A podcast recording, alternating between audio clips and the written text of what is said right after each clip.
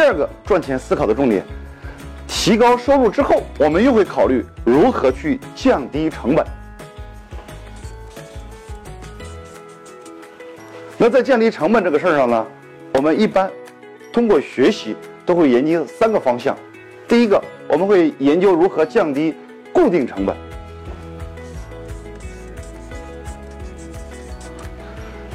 固定成本呢，一般都包括房租、装修、水电、装修等等等等。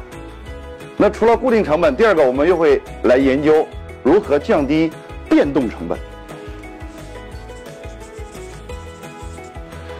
变动成本它不是固定的，它会根据我们的营业额而调整。